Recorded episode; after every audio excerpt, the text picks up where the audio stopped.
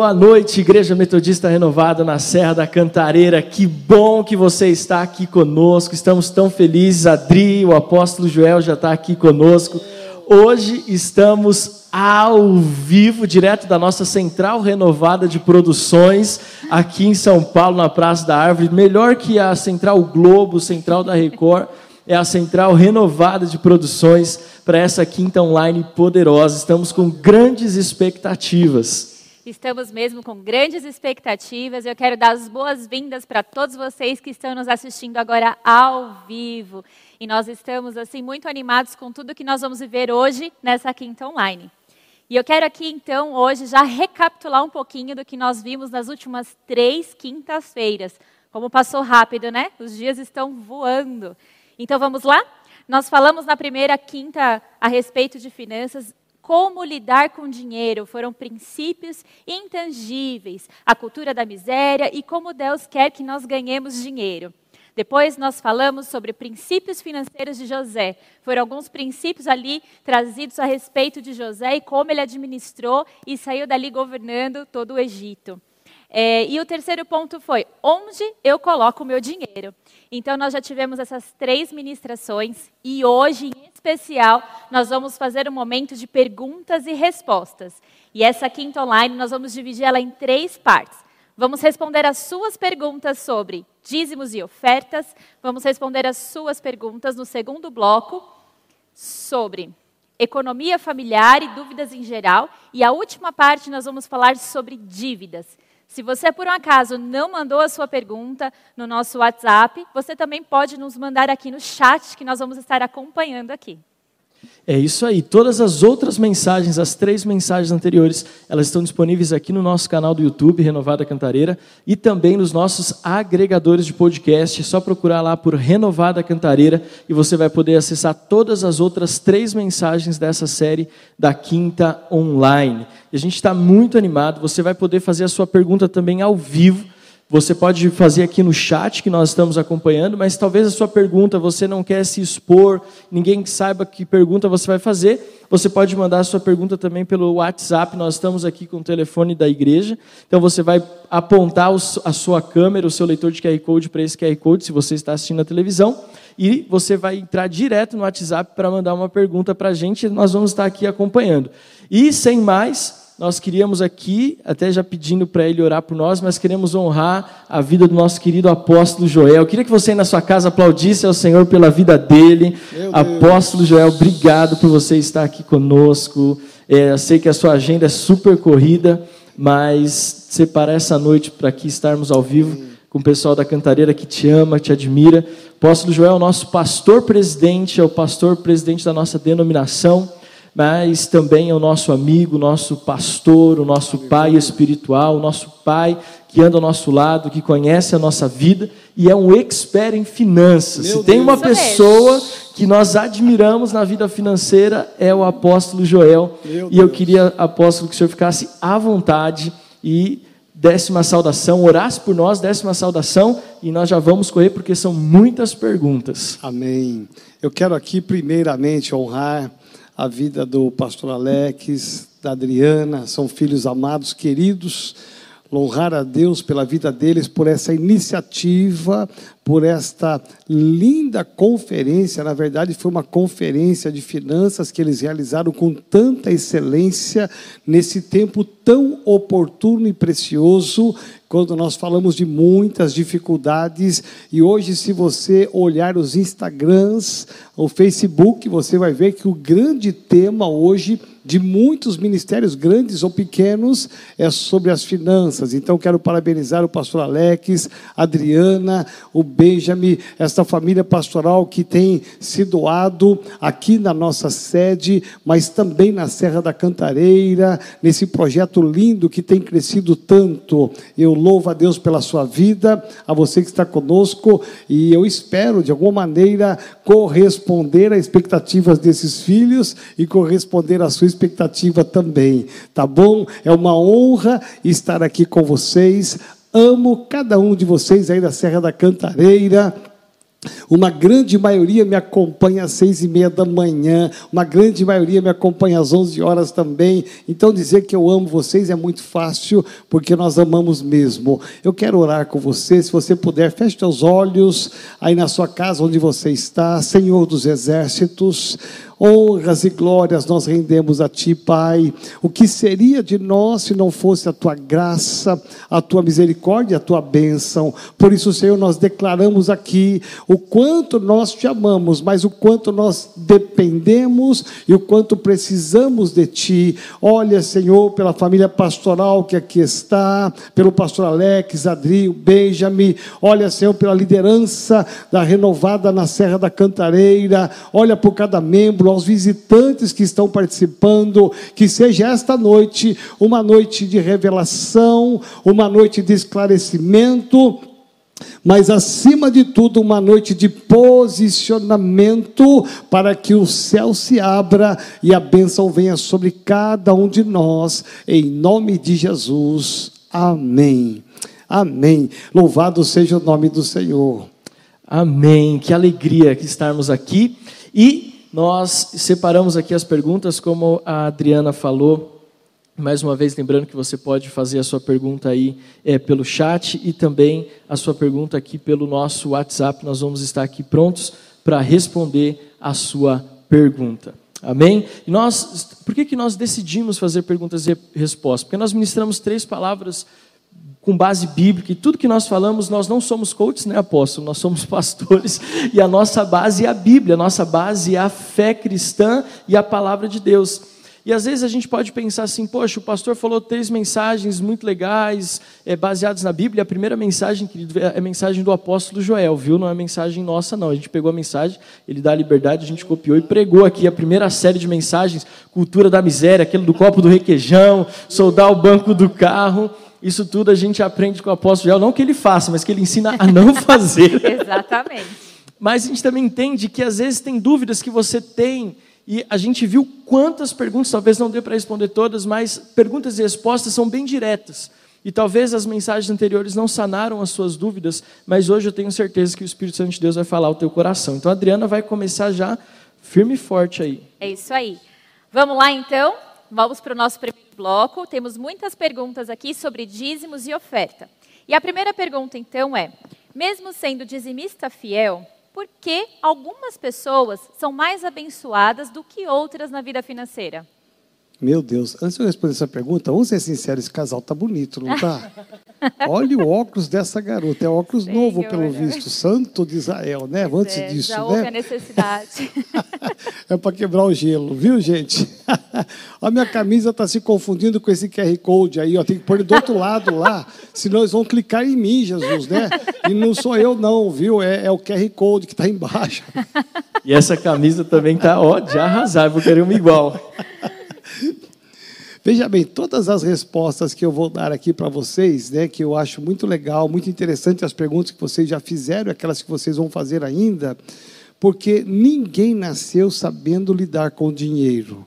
Então, todas as respostas, como o pastor Alex bem disse aqui, né, perfeitamente, não são conceitos nossos, princípios nossos, são princípios da palavra de Deus. É o que Deus diz a respeito do dinheiro. Isto é, esta é a base, esta é a chave para todas as respostas. Né? Tudo que eu falar assim, olha, eu acho, né, eu penso, né, então não, está escrito.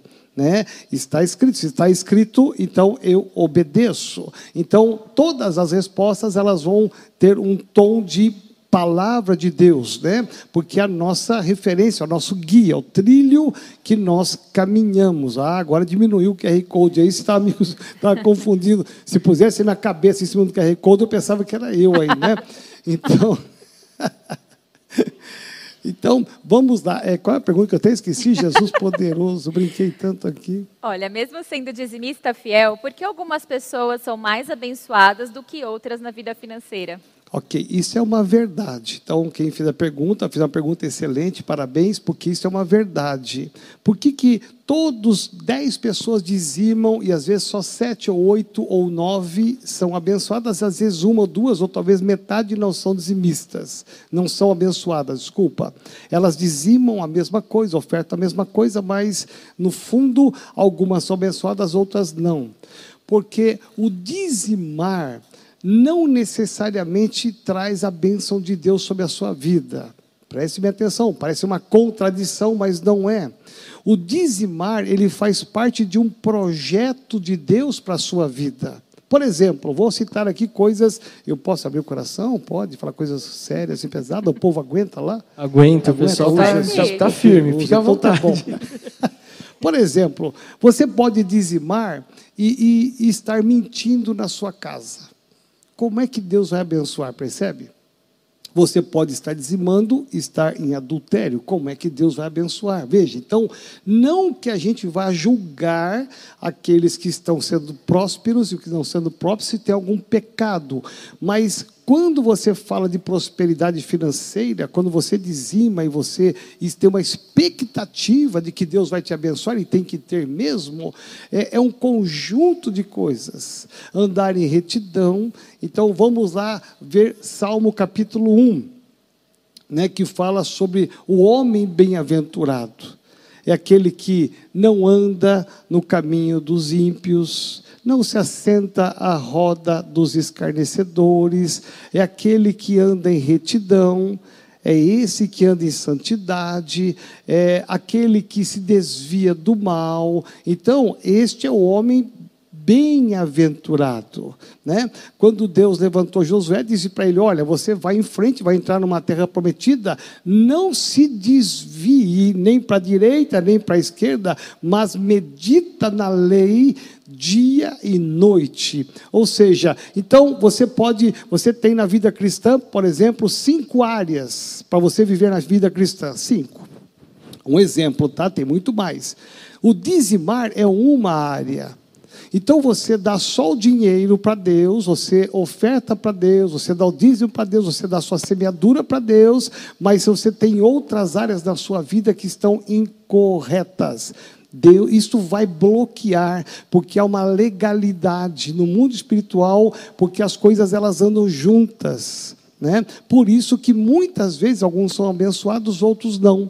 Né? Então, a minha ótica pastoral bíblica é que nós temos que fazer uma, uma varredura na nossa vida e ver se todas as áreas estão bem. Às vezes, por exemplo, é dizimista e ofertante e não está em concordância com a mulher às vezes está numa briga dentro de casa, em discórdia de tantas coisas, e mas eu dizia me oferto, mas tem uma brecha lá em casa. Né? Então, é por isso que muitas vezes algumas pessoas sofrem, né, mesmo sendo fiéis, porque tem outras áreas que ainda faltam se alinhar com a palavra de Deus.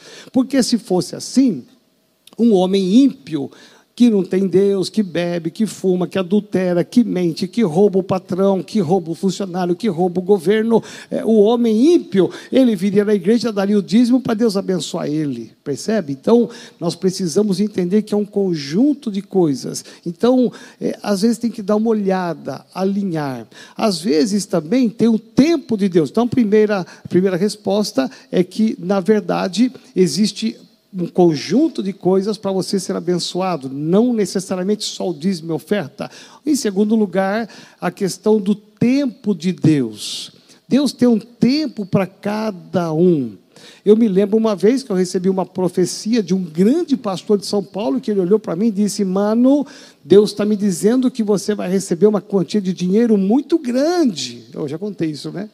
E esse pastor é grande até hoje. Meu irmão, eu fiquei tão animado porque ele falou assim: olha, em 30 dias Deus vai colocar nas tuas mãos uma grande quantia de dinheiro. Meu irmão, se eu tivesse saído gastando dinheiro, comprando carro zero, casa nova, Deus vai mandar uma grande quantidade de dinheiro, né? E eu, tava, eu era dizimista, ofertante, como sempre. Eu disse: bom, agora chegou a minha vez, eu vou tirar agora todo o meu atraso, né? Meu irmão, e chegando, quando faltava 10 dias para completar os 30 dias, eu encontrei com ele num restaurante. E ele olhou para mim, eu pensei que ele nem se lembrasse mais, ele olhou para mim e disse: Mano, Deus diz que você vai receber, falta pouco. Eu falei: oh, Aleluia.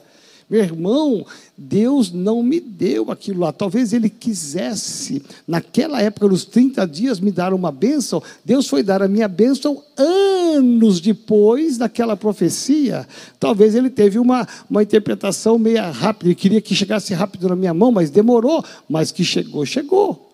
Né? Então tem um tempo certo para cada pessoa. Amém? Amém. Meu Deus. A questão só rapidinho é que tem pessoa que, que até fala que vai gastar pela fé, né? Alguém fala assim, olha, você vai receber algo de Deus. Aí a pessoa sai do culto e já vai fazer uma prestação de um carro. É já vai para o restaurante, depois do culto e paga pizza para todo mundo. Muito bem, vamos então à próxima pergunta e diz assim, é, tenho que dizimar do dinheiro de reembolso? Por exemplo, uh, o valor que pago é, recebo, recebo da empresa para repor gastos de combustível, vale alimentação. Esse reembolso que eu recebo, eu devo dizimar dele?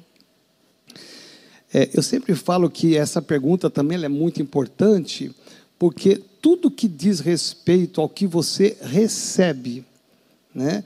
Até alguns dizem assim, eu vou dizimar do bruto ou do líquido, né? Que é uma outra pergunta também. Então vou juntar as duas aqui, né? é muito o que eu aprendo em Provérbios capítulo 3, honra o Senhor com toda a sua renda. O que, que é renda? Tudo que é rendimento, tudo que é benefício para você. Então, auxílio vale alimentação, né? Por exemplo, o pastor Alex ganha, acho que quase 5 mil só de vale-refeição. É, ele come todo dia bem, esse homem aqui, hein? Então, é, vamos supor que ele recebesse 5 mil de vale-refeição. É, ele recebeu dinheiro, né? Não é isso não, viu, gente? É brincadeira, é bem menos. Então, se você vai querer ser pastor também da renovada. Aí, é, por isso que eles são tudo gordinho, né? Aí, veja, Aí você recebe um mil reais de vale-refeição. Você recebeu para você gastar com a sua alimentação. Então, isso veio na sua mão. Tudo que vier na sua mão, né? consagre ao Senhor. E lá diz: honre ao Senhor com as primícias de toda a sua renda. Ou seja, tudo que você recebe, você tem que dizimar e ofertar. É a mesma coisa do dízimo.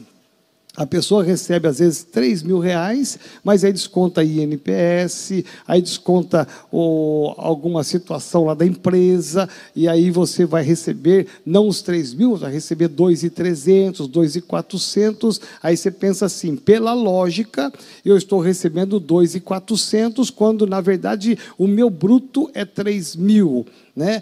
Então veja, todos os benefícios, INPS, fundo de garantia, tudo que é descontado de você, é, uma parte do Vale Refeição, muitas vezes, tudo que é descontado de você é um benefício seu. A partir do momento em que você recebe uma renda bruta, você dizima do bruto, né? Porque se você for, tem gente que pensa até assim, né? Infelizmente, ó, eu, eu recebo 2.400, mas aí eu vou pagar o aluguel que é 600 aí eu já estou com 1.800. Aí eu tenho uma prestação do carro de mais mil. Ele vai descontando, ele fala: bom, agora sobrou 500 reais. Bom, então agora eu vou dar 50 reais para o Senhor, que é o dízimo do que sobrou na minha mão. Eu estou exagerando para você pegar o meu raciocínio. Né? Tudo que você recebe, que você vai gastar com você, ali você deve dizimar né, e ofertar proporcional. Muito bom. Aproveitando essa pergunta, que nós falamos de primiciar ao Senhor, eu queria fazer é, duas perguntas juntas aqui. Uma é, o valor do dízimo a ser entregue, então, é 10% do valor da renda. Existe um valor, uma porcentagem mencionado na Bíblia a respeito de ofertas? Sim ou não? E em relação às primícias, como devo primiciar? Como funciona primícias?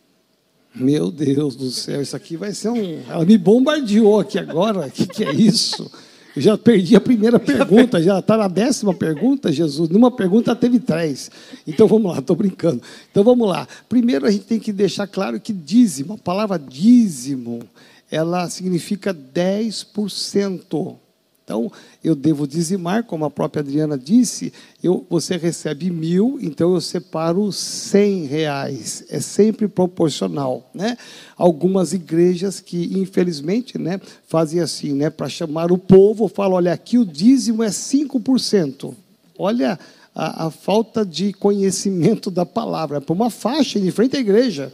Aqui né, é 5% o dízimo. Quer dizer, não é dízimo né? porque dízimo é 10%. Então, algumas igrejas que estão com aperto financeiro falam: olha, ao invés de você dizimar 10%, você dá vígimo, dá 20%.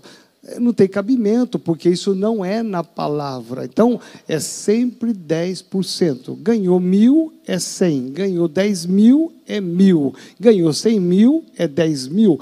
Por que dízimo? Porque o dízimo é uma lei de igual para todas as pessoas.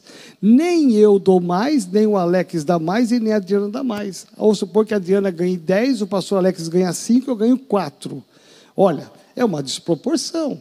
Então veja, aí eu posso olhar para o dízimo da Adriana e falar assim: puxa, ela ganha 10, ela deu mil. Meu Deus do céu. Né? Pastor Alex ganha 5, ele deu 500, eu ganho 4 mil, eu dei 400, eu dei menos que os dois.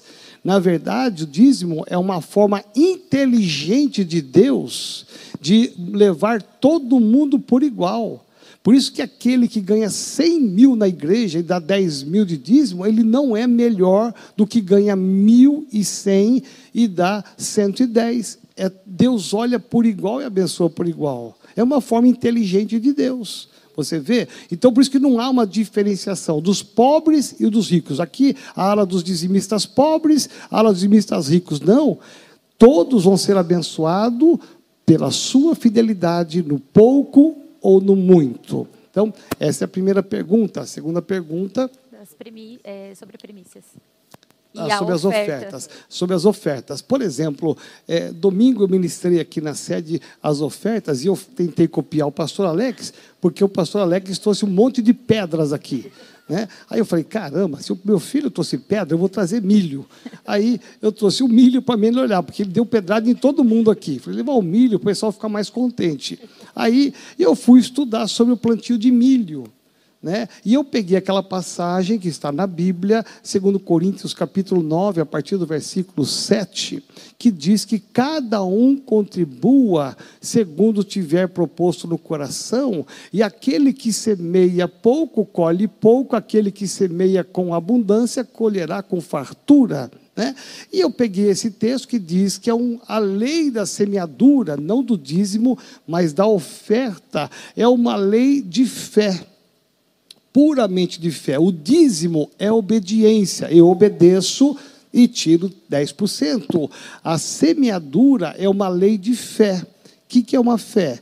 Eu tenho que crer que se Deus me deu um terreno de mil metros quadrados e me colocou um saco de milho, de semente de milhos do meu lado e disse: Joel, aqui está um terreno de mil metros quadrados e um saco de semente que você pode plantar nesse mil metros quadrados e colher segundo a proporção do que você plantar. Aí eu posso pensar assim: ah, mas vai dar muito trabalho semear tudo isso aqui, eu vou cercar só 10 metros quadrados e vou plantar nesses 10 metros quadrados. Se eu fizer isso, eu vou colher sempre proporcional, que é uma lei de Deus, a lei da, do plantio e da colheita. Quanto mais você planta, mais você colhe. Isso é um fato tremendo, porque é uma disposição de fé.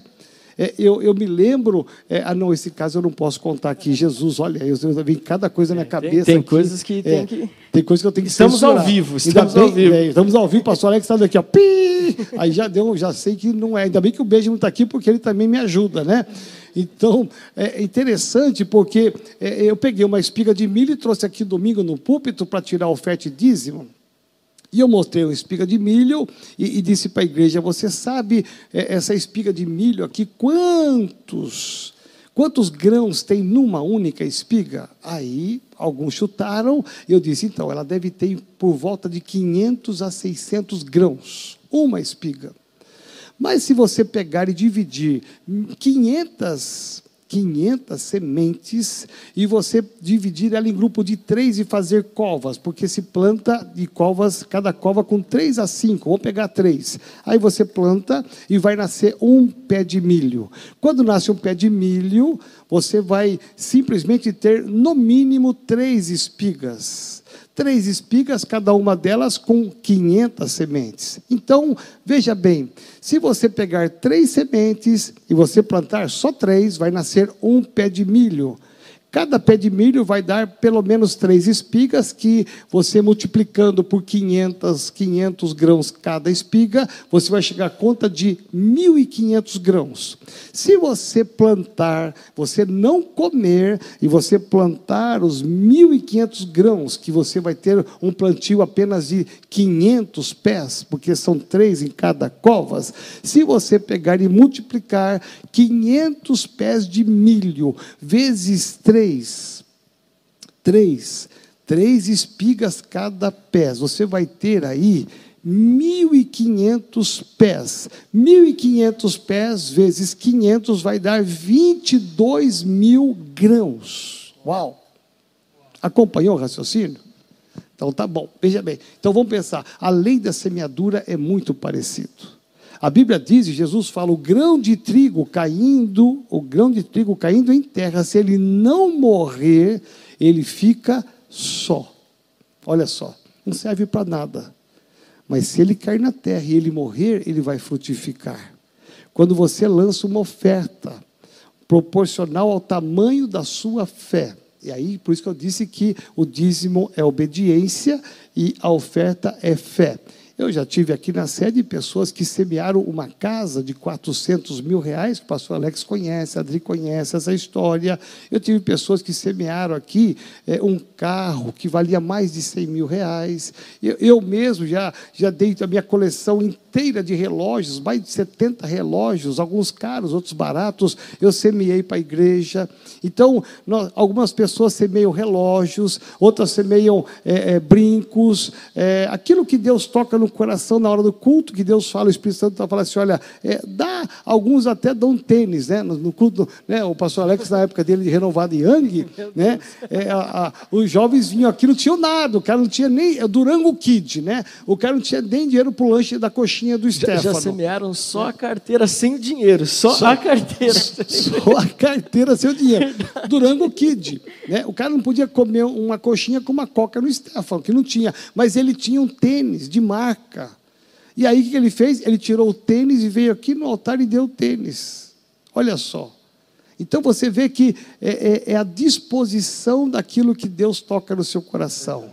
Quanto mais, presta atenção, Quanto mais você oferta, mais você colhe. Algumas pessoas, deixa eu te falar aqui, algumas pessoas pensam assim: eu dou, eu dou, eu ganho mil, dou cem de, eu sou, dou cem de dízimo, então eu vou dar 20 reais de oferta no mês. Veja, isso é um erro. A pessoa acha que o ofertar é menor do que o dízimo. Parece que é assim, dízimo e oferta, dízimo e oferta, dízimo e oferta. A pessoa parece que é uma coisa assim meia deixada, largada. Não. Quanto mais você oferta, mais você vai colher. Olha só. Então você tem que pensar que você vai ter um plantio num solo fértil, que é a igreja. Aí, no caso, a Igreja Metodista Renovada Cantareira é uma terra fértil. Toda semente que você lançar, com certeza ela frutificará, não vai morrer não, não vai ficar Aleluia. só não. Ela vai frutificar, ela vai voltar para você. Né? E só um parêntese aqui, né, que eu queria fazer um adendo. Algumas pessoas pensam assim, ah, eu. Porque quando falo em dízimo oferta, às vezes, eu não sei como é que é lá, né? Às vezes aqui acontece isso, eu não sei se é só aqui, né? Mas às vezes está um culto numa unção, num mover, um louvor, né? O Davi Maia está tocando e tal, o pastor Alex jogou pedra para todo mundo, né? E tal, a pedra dos sonhos, né? Está todo mundo encantado numa nuvem. Deus desceu aqui, a glória estava aqui, a glória estava na cantareira. Meu Deus, que culto! Aí quando acaba a mensagem, então agora é hora do, da oferta e do dízimo. Fala, meu Deus, Parece que Deus Tava foi tão embora. bom, né? Estava tão bom. Por que, que o pastor foi falar de dízimo e oferta? Né? Por que, que o pastor foi falar de primícias? Né? Porque dá a impressão que ah, esse momento do culto está desconecto com a unção, com o mover de Deus. Não.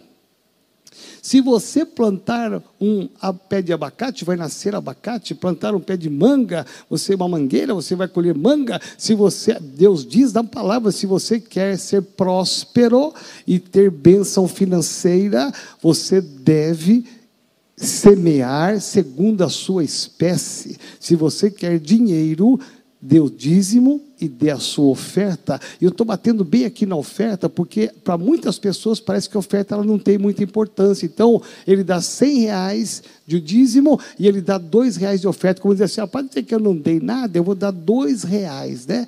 É, dois real já serve. Né? É, não, gente, você vai colher conforme o que você plantar. Plante muito, que você vai colher muito. Faça uma experiência. Existem pessoas aqui na sede que dão mais, mais de, em dinheiro, de oferta, do que o próprio dízimo. Preste bem atenção. E são pessoas extremamente abençoadas, porque creem na lei da semeadura. É, eu, eu só um adendo o apóstolo Géser e o apóstolo Nailton são, eles falam muito também sobre essa questão do dizimar e ofertar. Eu nunca me esqueço que o apóstolo Jesus ele sempre fala assim.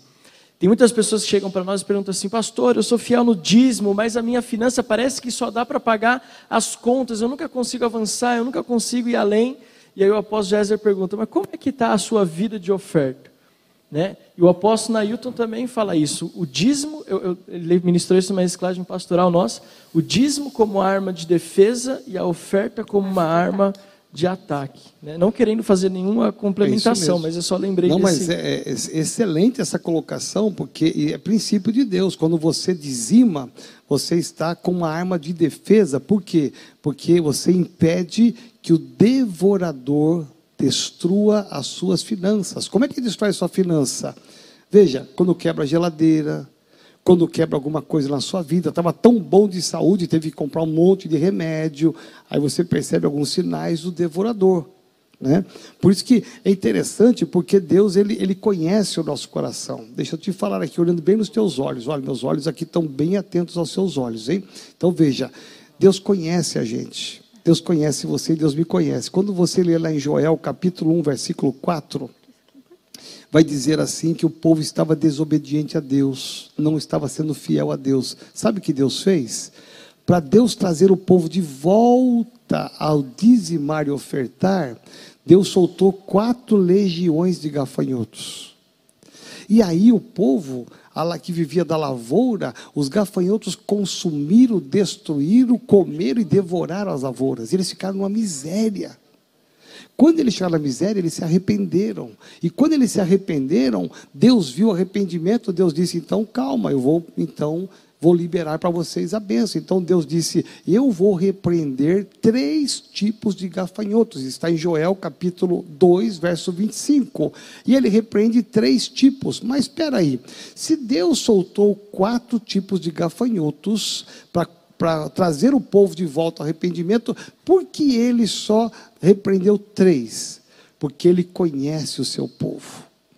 Ele sabe que muitas vezes, na hora do aperto, na hora que a gente está desempregado, na hora que a gente está sem grana, na hora que a gente está assim passando um perreio lascado financeiro, a gente promete tudo para Deus. Deus, eu vou ser, se o Senhor me abrir a porta do emprego, eu vou ser fiel. Se o Senhor me der um carro, olha, eu, eu vou usar esse carro para a tua obra. Olha, Senhor, eu vou glorificar o teu nome. A gente promete tanta coisa quando está na miséria. E Deus conhece, sabe que às vezes a gente é meio político, né? Que promete e não cumpre. E aí, sabe o que Deus fez? Ele repreendeu só três. E aonde está o quarto? Aí você vai para Malaquias e está lá o quarto. Quando você traz o dízimo, a sua oferta, naquele momento Deus diz: Eu vou repreender agora o quarto, que é o devorador, que é aquele demônio, aquela legião que foi solta lá atrás no livro de Joel. É como se Deus dissesse assim: Olha, a maior parte eu vou repreender, deixa comigo. As três potestades eu vou repreender, mas uma só você vai repreender quando você for fiel no altar do Senhor. Por isso que diz lá: por vossa causa repreenderei o devorador, por causa da sua fidelidade. Olha só, aí casou.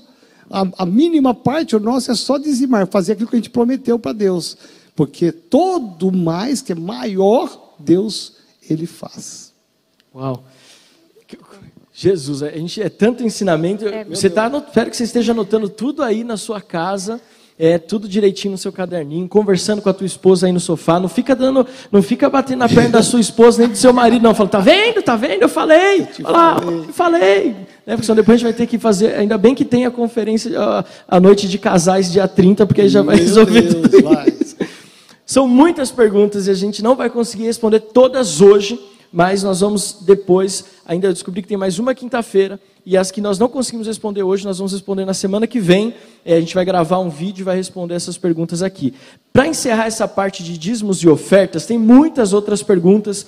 Por exemplo, uma das nossas líderes mandou a respeito de Mateus 5, 23 e 24. Quando você tem uma ofensa ou algo com alguém, você tem que deixar a sua oferta ali, se consertar e depois voltar. O senhor falou sobre isso quando às vezes a gente dizima, mas não, não conserta as coisas, tem outras coisas erradas. Né? Mas a gente depois pode aprofundar um pouco mais. Exatamente, é isso aí. Para encerrar esse bloco, eu queria fazer uma pergunta assim, que eu acho super interessante, porque talvez você convidou alguém para estar assistindo e essa série de mensagens tem sido muito evangelísticas na nossa igreja na Cantareira, apóstolo João. Muitas Amém. pessoas que não são cristãs, que foram convidadas, Glória falam, meu Deus, Deus, eu preciso dar um jeito na minha vida financeira, está pensando, tá vendo? Eu sabia que esses crentes iam ficar falando de dízimo e oferta. Eles me amarraram três semanas para chegar na última e ficar falando sobre isso. Meu Deus. Mas na verdade nós estamos trazendo princípios espirituais, que não são testes que nós estamos fazendo, são realidades na nossa vida na vida do apóstolo El, na nossa vida. O apóstolo El nos acompanha desde antes de casarmos. Meu e Deus. ele sabe tudo que nós já vivemos nesses 12 anos de casado, quanto Deus foi bom conosco. Já 12 anos? 12 anos. Meu Deus do céu.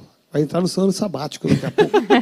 Mas a última pergunta desse bloco é: como lidar com pessoas que não aceitam minha atitude de dizimar e ofertar? Um amigo, um esposo, a esposa, um familiar, porque isso é uma questão muito comum, né? Parece que a primeira coisa que a pessoa, quando fala, eu entreguei a minha vida para Jesus, ela é atacada, é agora vai dar dinheiro para o pastor.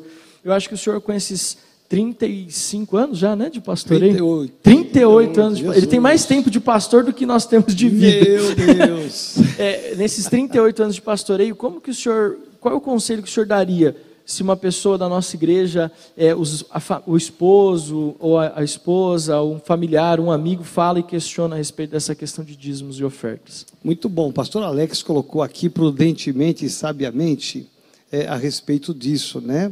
Pessoas que questionam. Até talvez alguns que estejam aí chegando agora falam, puxa, mas né, chegou até aqui para falar sobre isso. É, veja, a maior intenção do pastor Alex e da Adriana que é uma pastora também, é de te ajudar. A minha também. Veja, a igreja não precisa do seu dinheiro. Talvez eu te dar uma notícia aqui muito decepcionante. Eu não preciso do seu dinheiro. Pastor Alex e Adri, muito menos. Veja, nós não precisamos, a igreja metodista renovada é uma igreja extremamente consolidada. Se você falar assim, olha, esse mês, pastor Alex não me cumprimentou na cantareira. Ele, ele passou perto de mim, nem me abraçou como deveria abraçar e tal. Eu não vou dizimar só para o salário dele ficar menor. Veja, é a maior ilusão. Porque o dízimo e oferta é para quem dizima e oferta. Então, um dos maiores questionamentos no mundo de todas as nacionalidades é a respeito disto. Porque a partir do momento que você se converte e você fala para todo mundo que você está apaixonado por Jesus. A primeira coisa que eles vão falar é o que o pastor Alex disse aqui. Ah, você vai levar o dinheiro lá para o seu pastor, você vai enricar o pastor, vai ajudar ele a sair daquela motinha, comprar uma moto de 800 cilindradas, é? Ah, você vai ver, ele vai aparecer com uma motona lá, quadrinho, com óculos escuros lá. É o seu dinheiro que vai comprar essa moto dele, é. As pessoas vão pensar isso, mas preste atenção. Eu falo de todo o coração. Né? Nós não somos pastores que ganham remunerados e comissionados. Quanto mais entra, mais nós ganhamos salário. Não. Meu irmão, não é assim não. Porque senão nós ficamos ambiciosos e queremos, às vezes, tirar dinheiro de onde não tem. Não. Nós somos assalariados, nós ganhamos a base certa, aquilo que a igreja pode e pronto. Então, se você dizimar ou não, o pastor Alex não vai ficar com, com um salário menor. Ah, agora eu não vou dar meus 500 reais de dízimo, porque eu. É, e ele vai ficar com, em vez de ganhar 10 mil, ele vai ganhar 9,500. Eu quero ver ele viver com 9,500, né? Brincadeirinha, viu, gente? Ele vai chegar lá e no dia, em nome de Jesus, lógico, merece. Então veja, é importante que você saiba que quando alguém te questionar, você tenha convicção naquilo que você faz. É, essa semana eu ministrei com o pastor Irineu Grumer, uma, uma live de finanças também, é um grande homem de Deus nacional, e, e uma das perguntas que ele fez foi essa também, e eu disse, olha, nós não podemos estar na igreja fazendo o que todo mundo faz sem uma convicção. Todo mundo levanta a mão, na hora do louvor eu levanto, todo mundo bate palma, já viu? Um camarada bate palma, todo mundo bate palma, né? Um fala glória a Deus, todo mundo glória a Deus, né? Aí um dizima, eu vou lá e dizimo também, mas não tem convicção. Quando você faz as coisas sem convicção e sem conhecimento da palavra, que já foi trazido nessa semana, nessas três ministrações, e hoje encerrando, você tem condições de conversar com quem não concorda ou quem desconfia de você argumentar sobre a sua fidelidade em relação à palavra de Deus e a convicção do que você está fazendo, independente do que ele questiona. Por exemplo, uma mulher que dá dízimo, casada com um homem que o homem não é crente, o homem que o marido questiona. Né? É, é, você, se o seu marido falar para você, olha, eu não quero que você dizime, você tem que respeitar o seu marido. Não dizime porque você tem um princípio de autoridade que é o seu marido, deixa Deus lidar com ele.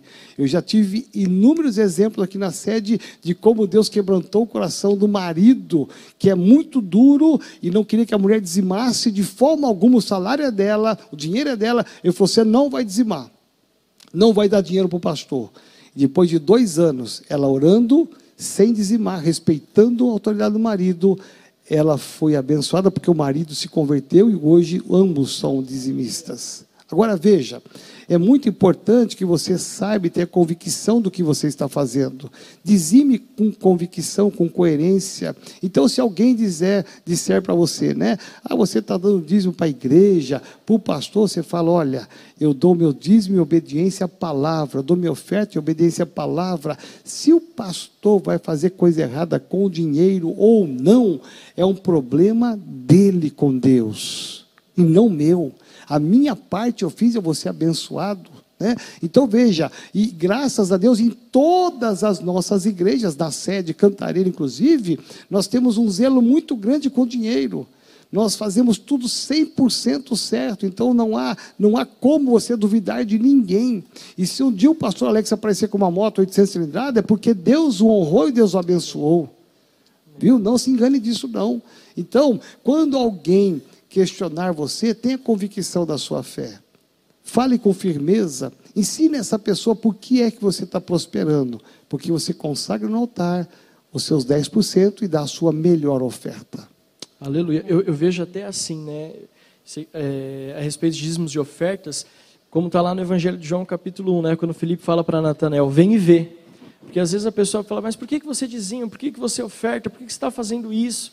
Você fala, vem ver, deixa eu te mostrar o que está acontecendo, porque existe um bastidor de muita seriedade, né, apóstolo? Às vezes, Meu Deus. Pra, aqui na Cantareira, por exemplo, você tem a sua fidelidade nos dízimos, nas ofertas, cada centavo conta.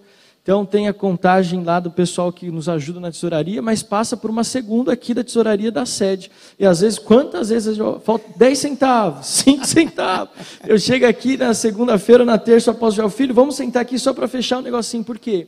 Porque nós levamos isso a sério. É a fidelidade dos irmãos, é o compromisso dos irmãos para sustentar a obra, e a igreja tem avançado tanto, justamente por causa dessa fidelidade. Então é uma porta de evangelismo, viu? Preste atenção nisso. Você quer saber por que eu sou fiel no dízimo, na oferta da minha igreja? Vem e ver. Após, como são muitas perguntas, e lembrando, semana que vem nós vamos fazer um bônus. É, olha como as horas voam, hein? Você viu? Meu Meu Deus. Deus. Nós vamos para o outro bloco, que é geral e economia familiar, certo? Certo. Qual que é a pergunta, então? A pergunta é, é, será, é, será que Deus incentiva o acúmulo exagerado de bens? Como olhar isso? É, não há em toda a Bíblia nenhum incentivo ao acúmulo de bens. Pelo contrário, há uma recriminação, porque a Bíblia diz que o homem, quando ele ama o dinheiro, ele vai se perder. E o mundo do dinheiro, ele é infinito. Infelizmente, a gente vê alguns disparates, tanto na sociedade como na igreja muitas vezes, né? Como a gente vê pessoas que têm um acúmulo enorme de coisas, de imóveis, de carros, de dinheiro no banco, e aplicações financeiras, né? Quando um tanto de gente tem tão pouca coisa, né? Então, eu penso que o homem de Deus, a mulher de Deus, que é o seu caso, que está me ouvindo aí, você deve ter prudência naquilo que você acumula, porque você não vai levar nadinha do que você tem aqui na terra para o céu. Né? A semana passada nós tivemos lá no enterro do pai do pastor Leandro, nosso pastor aqui, e o pai dele foi um grande homem de Deus, construiu uma igreja enorme, né, com dinheiro próprio, com administração excelente, ele foi muito honrado, né, mas naquele momento ele estava na igreja que ele construiu, naquele momento ele estava num caixão. A igreja ficou, o templo ficou, as cadeiras ficaram, o som ficou, tudo ficou tudo que ele alcançou ficou, foi só ele para o céu.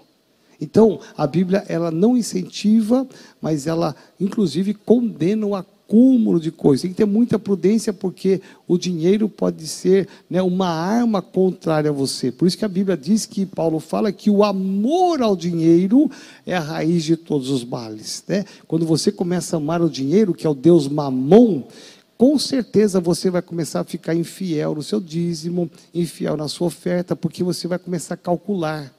Né? Calcular. Outra coisa que eu esqueci de falar aqui, posso fazer uma, uma retrospectiva aqui, uma, uma, dar um passinho atrás aqui sobre dízimo e oferta. Nunca dizime oferte aonde você não congrega. Preste atenção no que eu vou te falar. Eu disse aqui domingo, muita gente, talvez você seja uma dessas pessoas. Eu peguei, eu faço planejamento financeiro com muitas famílias da igreja e as pessoas vêm com as continhas dela lá tal. Aí eu vi lá assim, é, 120 reais LBV. Eu disse, o que, que é isso aqui? Ah, é que me ligaram da LBV Legião da Boa Vontade, e eu me, me, me, falaram que eu poderia ajudar uma criança com 120 reais por mês, então eu ajudo. Veja, LBV, Legião da Boa, da Boa Vontade, é do grande pai Vaneto, que é um homem que já foi preso de tanto desvio de dinheiro, de corrupção, tanta coisa errada, e é um grupo espírita. Veja, então, se você Nunca faça, não semeie num terreno que você não conhece.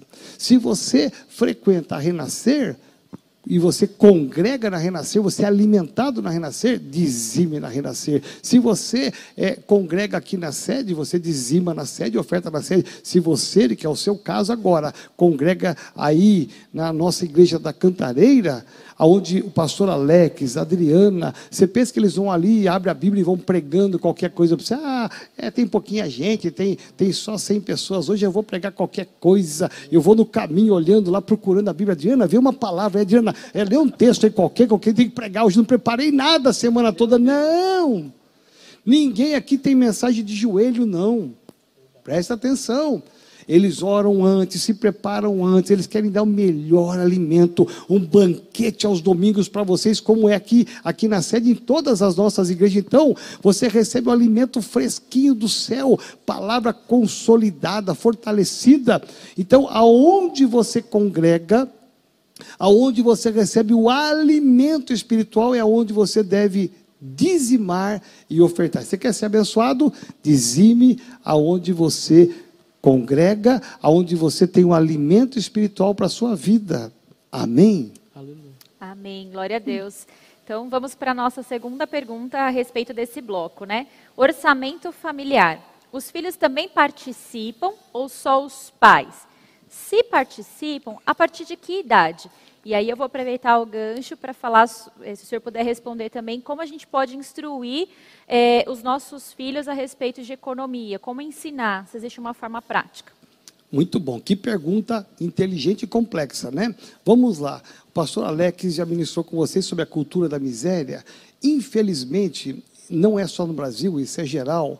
Os nossos pais não receberam orientação financeira, porque os seus pais não receberam dos pais deles.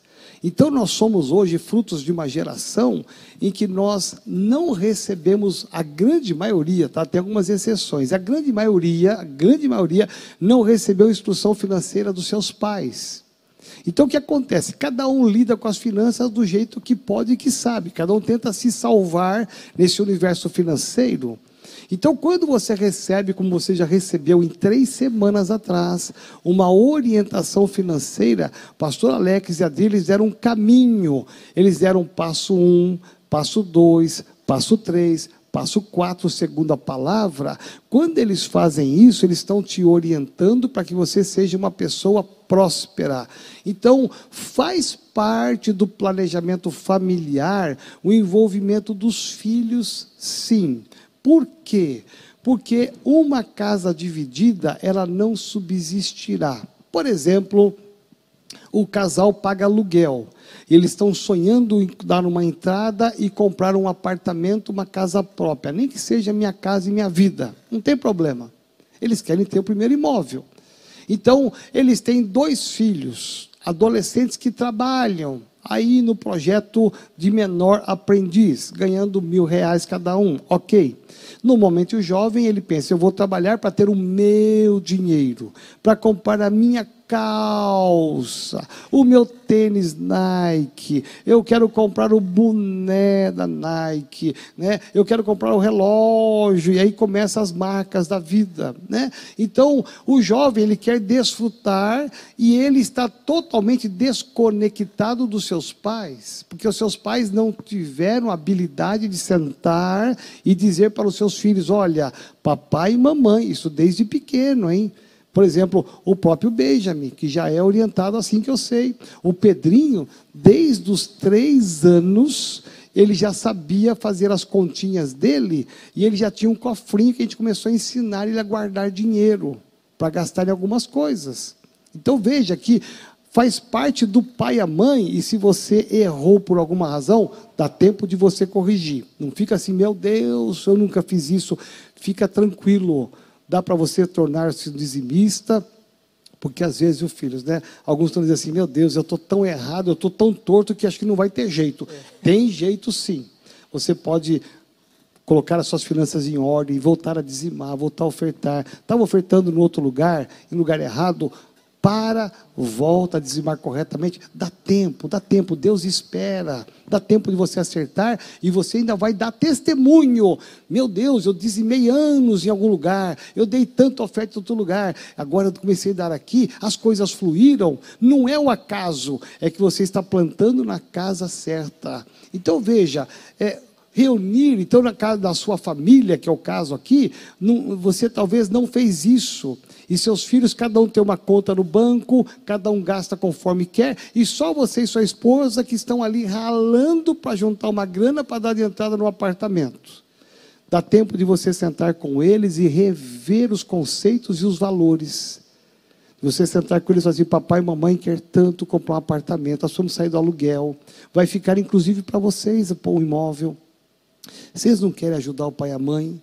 Dá um prazo para eles de seis meses, um ano, para eles pagarem as continhas dele lá, o boneco que ele comprou em dez vezes, né? um, um passeio que ele fez no Hop Harry lá, que ele parcelou também. Né? É, então, dá um tempo para ele se organizar e para ele dar uma parte para ajudar. Todos devem contribuir. Deus abençoa aonde há unidade aonde a mulher, por exemplo, ela é doida para gastar no shopping, o marido quer guardar dinheiro para comprar um carro melhor, a mulher só quer gastar. Não tem como ter a bênção de Deus. Então, faz parte reunir o marido e a mulher e ter um foco. Qual é o nosso foco como família? Casal e filhos. Vamos focar, vamos guardar dinheiro para esse foco. Você vai, você vai perceber como que Deus vai te abençoar. Uau, isso, isso é muito sério. É, a gente tem ensinado, Benjamin, até contar um testemunho que eu acho muito legal. Esses dias, né, nós falei para Adriana, vamos, vamos comer alguma coisa fora, né? Já estava agora recente, agora já estava a pandemia já tinha passado um pouco mais essa questão de restrição. Falei, vamos comer alguma coisa fora. A Adriana falou, mas amor, não está dentro do nosso orçamento, a gente não colocou para ver se dava. Aí o Benjamin ouviu a nossa conversa, ele veio até onde nós estávamos, né, e falou assim, papai, mamãe, a gente, se vocês quiserem, pode pegar o dinheiro do meu cofrinho para a gente almoçar. Meu Deus! né, mas isso, é, a gente tem ensinado muito ele, a gente tem orado por um propósito nosso na nossa casa é, ali. É, e ele tem orado conosco, e todos os dias ele fala, papai, estamos orando, Deus vai abrir essa porta, tenho certeza que Deus vai nos abençoar. Isso é muito importante. Eu vejo o Pedrinho, né, e o quanto ele sabe lidar com dinheiro, sabe como cuidar a respeito das suas finanças. Então, é muito importante ensinar essa economia familiar. A última pergunta desse segundo bloco, para irmos por último, porque as horas estão voando, nós não queremos passar muito tempo, mas fique conosco. A minha gratidão são dezenas de pessoas, apóstolos, que Aleluia. estão conectados conosco aqui. Isso é muito bom, Amém. em nome de Jesus. A última pergunta desse bloco é sobre investimento. Nós vivemos em um mundo onde temos Bitcoin, ações, poupança, imóveis, aqueles que são mais arrojados, aqueles que são mais conservadores. Como um pastor experiente nessa área que o senhor é, porque o senhor trabalha não só na vida pessoal, mas da igreja também, qual é o melhor investimento para iniciantes ou talvez para as pessoas cristãs que estão aí da nossa igreja na Cantareira que estão assistindo? Amém. Se você tem alguma dúvida sobre investimento, você tem três terras férteis aqui para você investir. Né? Você tem aqui três terrenos grandes aqui que você pode investir, que vai ser uma bênção, tá bom? É, é interessante, o pastor Alex, quem perguntou aí, falou de Bitcoin. É, é, muitos, eu conheço muita gente boa, séria, gente de Deus que entrou nessa história dos Bitcoins. Né? Eu respeito quem tem a visão do Bitcoin, mas quando me apresentaram essa moeda virtual nas nuvens, meu irmão, tudo que é na nuvem desconfia. Né? Tudo que não é palpável desconfia. Né? Então, com uma, uma, uma captação de juros muito alto, muitas vezes do que o mercado financeiro desconfia. Existem muitas moedas aí que algumas pessoas deram golpes enormes, eméritos. Eu conheço gente boa, séria, que acabou entrando por causa deste, desta ilusão, dessa ganância, eu quero ganhar mais.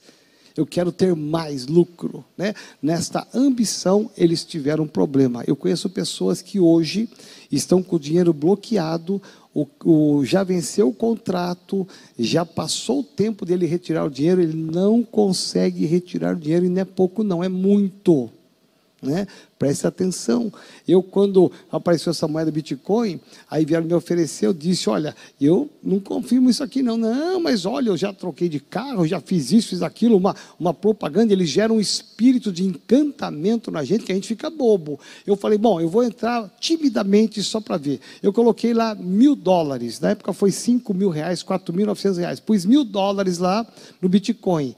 No meio do caminho que eu percebi que começou a bater um vento, aí foi ano passado, no meio do caminho começou o negócio de zum, zum, zum, zum, zum Bitcoin. O que, que eu fiz? Eu liguei lá e falei assim, olha, eu preciso de metade, eu preciso de 500 dólares que eu estou precisando fazer uma conta. E tirei 500 dólares.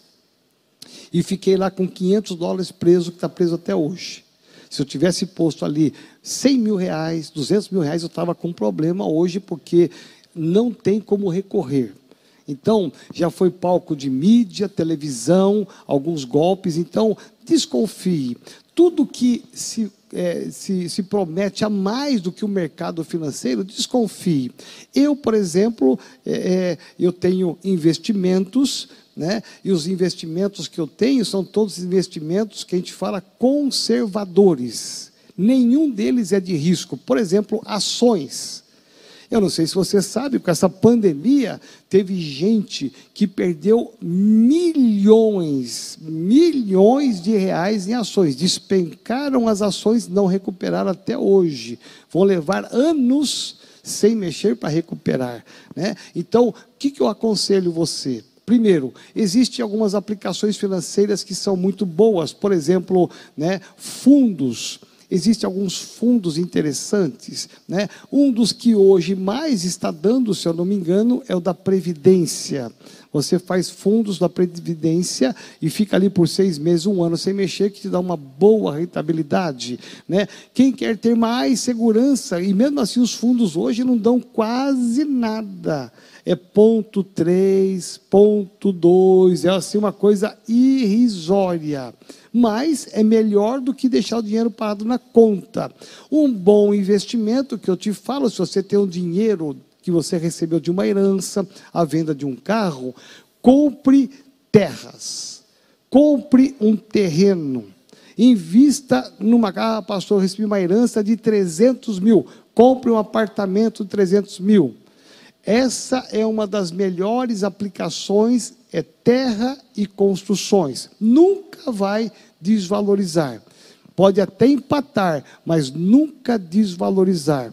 Por isso que os portugueses, espanhóis, aqui no Brasil, são os normalmente os maiores proprietários de, e que fazem locação, porque eles vão comprando imóveis e alugando, comprando imóveis e alugando. Ah, ah, eu conheço portugueses que têm mais de 50 imóveis alugados. Você imagina se fosse dois mil reais cada imóvel, ele tem 100 mil reais no mês de rentabilidade daqueles imóveis e ainda a valorização anual deste imóvel. Então veja, é uma forma simples que você pode, depende muito da sua capacidade de investimento. Perfeito, Perfeito muito bom. Que aula, não? Para nós então encerrarmos, nós vamos para o nosso último bloco que fala de dívidas. E aí então vamos para a nossa última pergunta, né? Estava indo tão bem. Tava agora, agora vamos para uma conversa um pouquinho chata. Mas é como sair das dívidas, né? Ah, bom. Pensei que era como fazer dívidas. É, como fazer dívidas tá fácil. Eu posso dar aula de graça. Olha aí. Olha aí. Vamos lá. Mas como é que a gente sai das dívidas? Tem alguma dica? Meu Deus, é. Isso é um, é um dos segredos também na vida do sucesso financeiro. Nunca fique devendo nada a ninguém. Isso diz a palavra. Só fique devendo o amor. Isso é muito sério.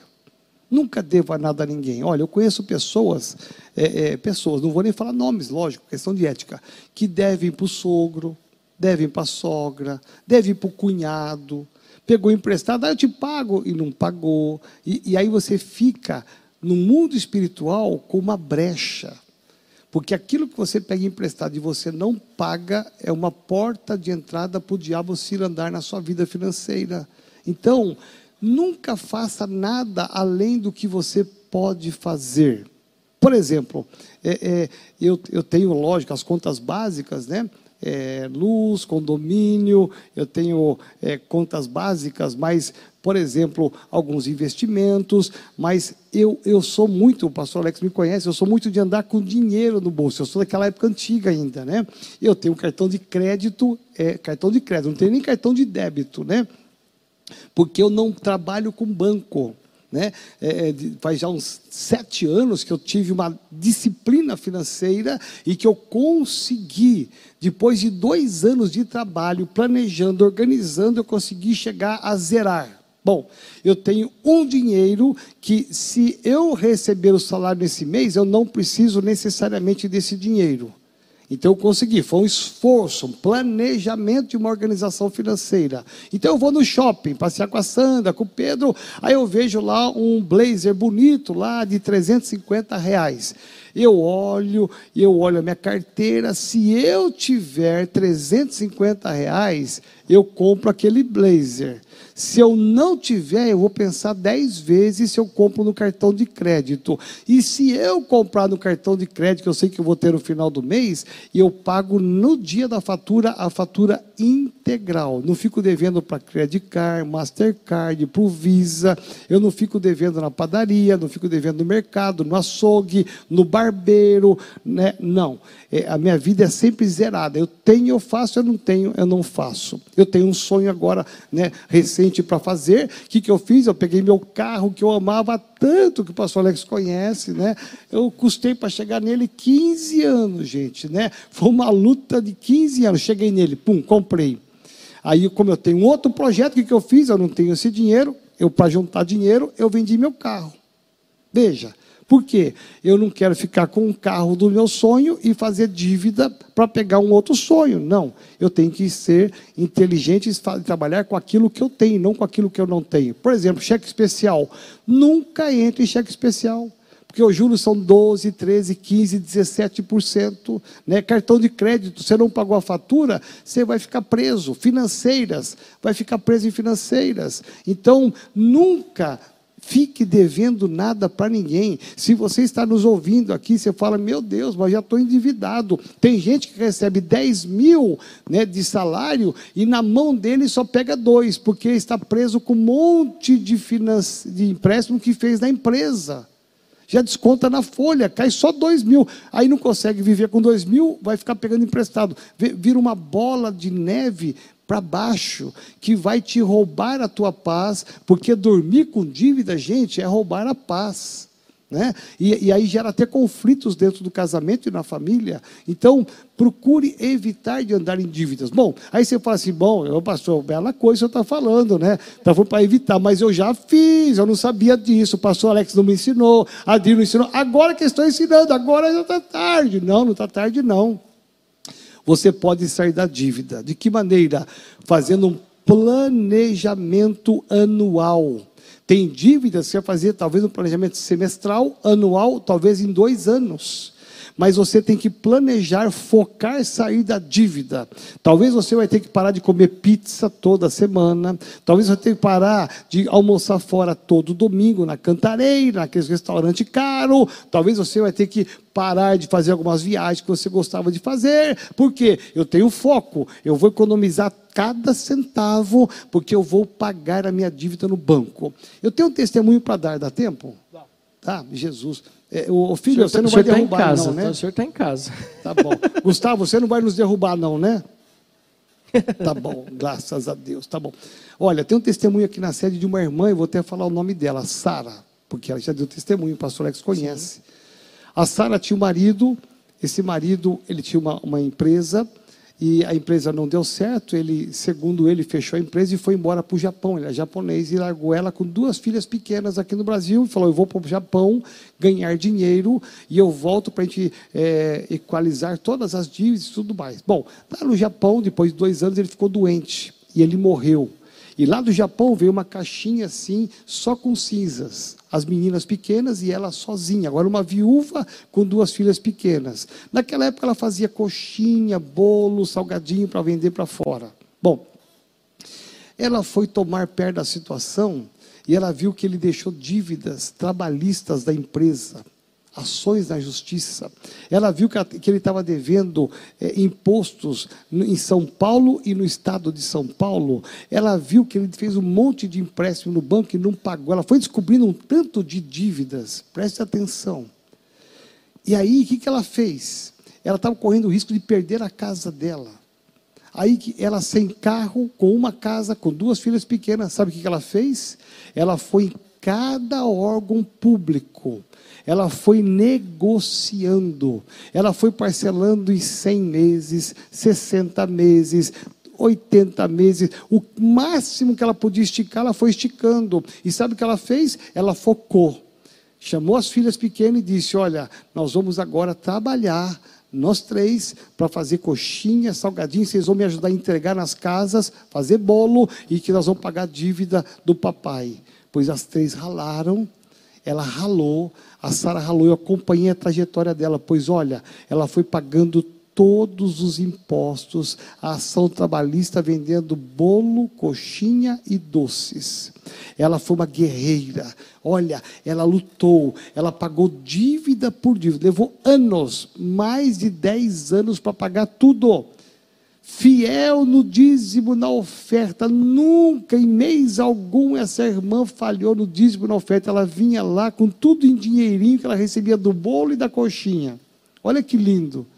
Meu irmão, Deus honrou. Essa mulher pagou todas as dívidas, porque ela planejou sair das dívidas, ela negociou. E ela não fez mais nada nesses 10 anos a não ser pagar as dívidas. Bom, acabou a dívida. Bom, agora as janelas do céu se abriram, ela começou a prosperar, aí ela reformou a casa dela, trocou o telhado que está entrando água, pintou a casa, reformou a garagem, aí ela começou a sobrar dinheiro, comprou um carro zero. Meu irmão, né, Alex? E depois, acho que ela já até vendeu, está com outro, né? Tá, eu não sei se ela trocou, mas ela estava trocando. Acho que já trocou e, o carro. Quando ela comprou o carro, nós estávamos liderando célula na, casa, na casa dela, lá em São Bernardo do Campo. Foi, que era foi, tarde, né? Era, era tarde. Olha, o pastor Alex foi pastor dela, inclusive, lá liderando célula com a Adri. Olha só, essa história é tão verdadeira, é real. Não estou falando de um livro lá dos Estados Unidos, da Alemanha, da Inglaterra, não, aqui da sede, no Brasil. Para você entender que quando você está endividado, você está devendo, isso é uma porta aberta que dá legalidade para o diabo né, entrar na sua vida e roubar a tua vida financeira. Você pode ter saúde, trabalho, uma boa família, e você dizia, eu falo, mas por que, que eu não estou sendo próspero? Porque tem uma porta aberta que dá legalidade para o diabo. Então, é possível, olha, se você está me ouvindo, você disse, puxa, é o meu caso, não se assuste, não tenha medo. Olha o tanto de gente que está no Serasa, com o nome comprometido, né? não tem importância planeje sair das dívidas, tá bom? É, eu, eu, tenho certeza que você vai conseguir, Deus vai te dar sabedoria, vai te dar um foco e você vai conseguir sair das dívidas e você vai perceber que depois disso, Deus vai começar a derramar bênçãos sem medida. Amém. Aleluia. Uau, eu queria que você aplaudisse ao Senhor aí na sua casa. Muito obrigado por você estar conosco.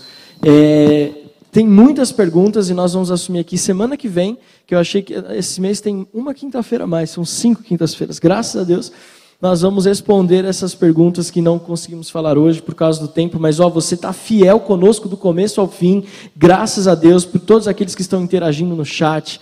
Nós estamos tão felizes com o que Deus tem feito na nossa igreja na Serra da Cantareira. Apóstolo Joel tem nos acompanhado, faz parte do nosso grupo lá na Cantareira, vê as fotos, vê os vídeos, e eu creio que Deus tem algo muito especial para nós. E nós, como igreja, vamos ter a tranquilidade na nossa vida financeira para que a gente possa continuar avançando nos projetos espirituais e ministeriais. Nós somos muito gratos a Deus por você, pela sua vida, pelo seu comprometimento, por cada testemunho financeiro. Apóstolo, são tantos testemunhos de prosperidade na vida financeira da nossa igreja e nós cremos que isso é só o começo. Estamos completando agora Vamos chegar em novembro, já dois anos de igreja. Meu, Meu Deus. Deus. como o tempo passa rápido. Glória a Deus. Então, quero agradecer a Deus pela sua vida. Saiba que Deus tem um tempo novo na sua vida financeira, em nome de Jesus. Nós queremos agora, nós vamos disponibilizar para você. Você tem aí o, o nosso Instagram, você pode seguir, mas você também pode mandar um WhatsApp. Salva o número, coloca o seu celular aí, aponta o QR Code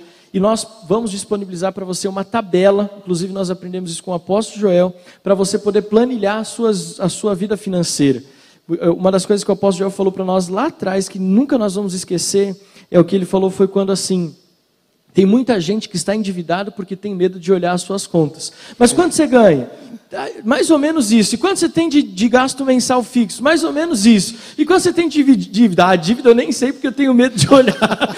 então, é, a gente quer te ajudar. Ele ensinou isso e a gente tem uma planilha que nós vamos disponibilizar para você, bem simples, que nem ele fala, continha de padaria né? Ali o que entra, o que sai, para você poder ter um controle melhor. Se você tiver interesse nessa planilha, nós queremos te ajudar. É só você mandar um WhatsApp para nós aqui no WhatsApp da igreja Renovada Cantareira, que nós vamos disponibilizar essa tabela para você, dinâmica, muito legal, mas bem simples. O importante é que ela é bem simples para que você possa. Só, só é... um detalhe, né? O pastor que está falando dessa planilha, Deus não trabalha na desordem.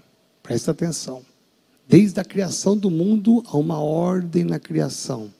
Se a tua vida financeira está em desordem, você não sabe quanto ganha, quanto gasta, onde vai, onde não vai, Deus não te abençoou. Estou com um casal da sede agora, só um detalhe interessante. Eles vieram e procuraram, também estão com problema financeiro.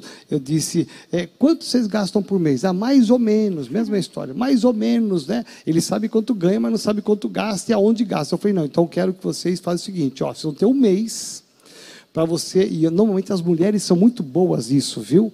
As mulheres são boas administradoras domésticas. Olha, tem que tirar o chapéu, né? A é uma boa administradora. A Sandra, minha, minha mulher, então, meu Deus do céu, ela dá aula para todo mundo aqui, né? Porque ela é extremamente organizada. Então, veja, é, é, aí eu disse para ela, então você vai anotar a partir desse mês, que é agora de outubro, todos os dias, aonde você gastou cada centavo. Foi na padaria, gastou cinco reais de leite, anota em casa. Eu quero saber no final do mês aonde vocês estão gastando dinheiro. Ela, nossa, mas tudo, tudo. Até um pirulito, até um pirulito, porque eu quero bater as contas. Aonde você gastou? Porque aí eu vou localizar aonde estão os problemas para a gente trabalhar numa planilha. É isso aí. Gente, apóstolo, nós vamos, eu queria que nós encerrássemos essa, essa noite a gente orando, liberando uma palavra de bem sobre a tua vida. Só lembrando, sábado agora, nós temos, deixa eu ver, só quantas pessoas aqui é, confirmadas para esse tempo tão precioso. Nós já temos 12 pessoas que vão fazer aula de membresia nesse Glória sábado de manhã na nossa igreja de Aleluia. 12 pessoas, a gente está tão feliz com isso. Então, é, dia 24, sábado, agora às 10 da manhã, nossa aula de membresia online. O link vai ser disponibilizado ainda amanhã para você que fez a sua inscrição. Se você ainda não fez, manda um WhatsApp para nós, que nós vamos é, entrar em contato com você e explicar como funciona. E dia 30 nós vamos ter a nossa primeira reunião à noite, apóstolo, depois de dois anos, numa sexta-feira à noite lá na Serra da Cantareira, para casais. Então você que quer participar, são só 20 vagas. Muitos da nossa igreja já mandaram hoje confirmando à tarde para nós. A gente mandou um WhatsApp, já confirmaram. Mas se você ainda quer, também manda um WhatsApp para nós aqui, porque nós queremos é, esperar você. Domingo, dois cultos de celebração, 10 da manhã e a online às 17 horas. E agora eu queria que o apóstolo Joel, então, liberasse uma oração poderosa sobre a nossa vida nessa Amém. área financeira. Obrigado, apóstolo. Foi Amém. uma honra. Amém. Nós está tão feliz, Senhor. É, reservou esse tempo para estar conosco. Estou feliz aqui com vocês também. Parabéns pela excelência de tudo que vocês têm feito aqui na sede, na Serra da Cantareira. E dizer que nós colocamos a melhor semente aí para cuidar de vocês, que é o pastor Alex Adri e o Benjamin, que está indo com uma sementinha poderosa Amém, também. Tá bom? Eu vou ter que ficar de pé aqui para orar por você, tá bom? É, você que está em casa, é, faz assim com a sua mão, por gentileza. É, coloque a sua mão assim, Pai, em nome de Jesus.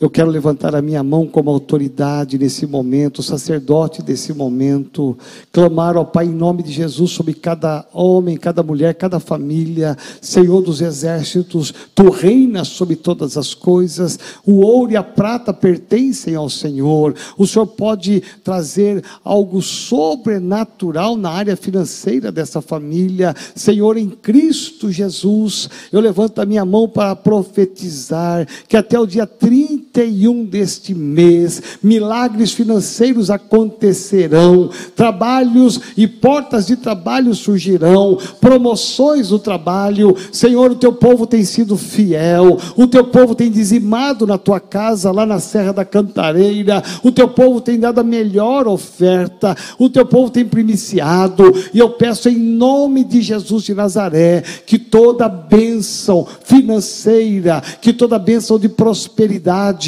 desça sobre cada homem, cada mulher, em cada casa, toca nessas mãos, ó Deus, coloca nessas mãos uma semente, a semente que frutificará nesse coração, e tudo que foi ensinado nessas semanas, tudo que foi ministrado, que tenha um lugar especial no coração de cada homem e cada mulher, e que haja prosperidade para que eles testemunhem do teu poder e da tua grandiosidade, e que o teu nome somente o teu nome seja glorificado. Senhor, a unção de prosperidade que está sobre a sede que desça sobre ah, os irmãos e famílias e pastores da Serra da Cantareira. Eu libero esta palavra em nome de Jesus.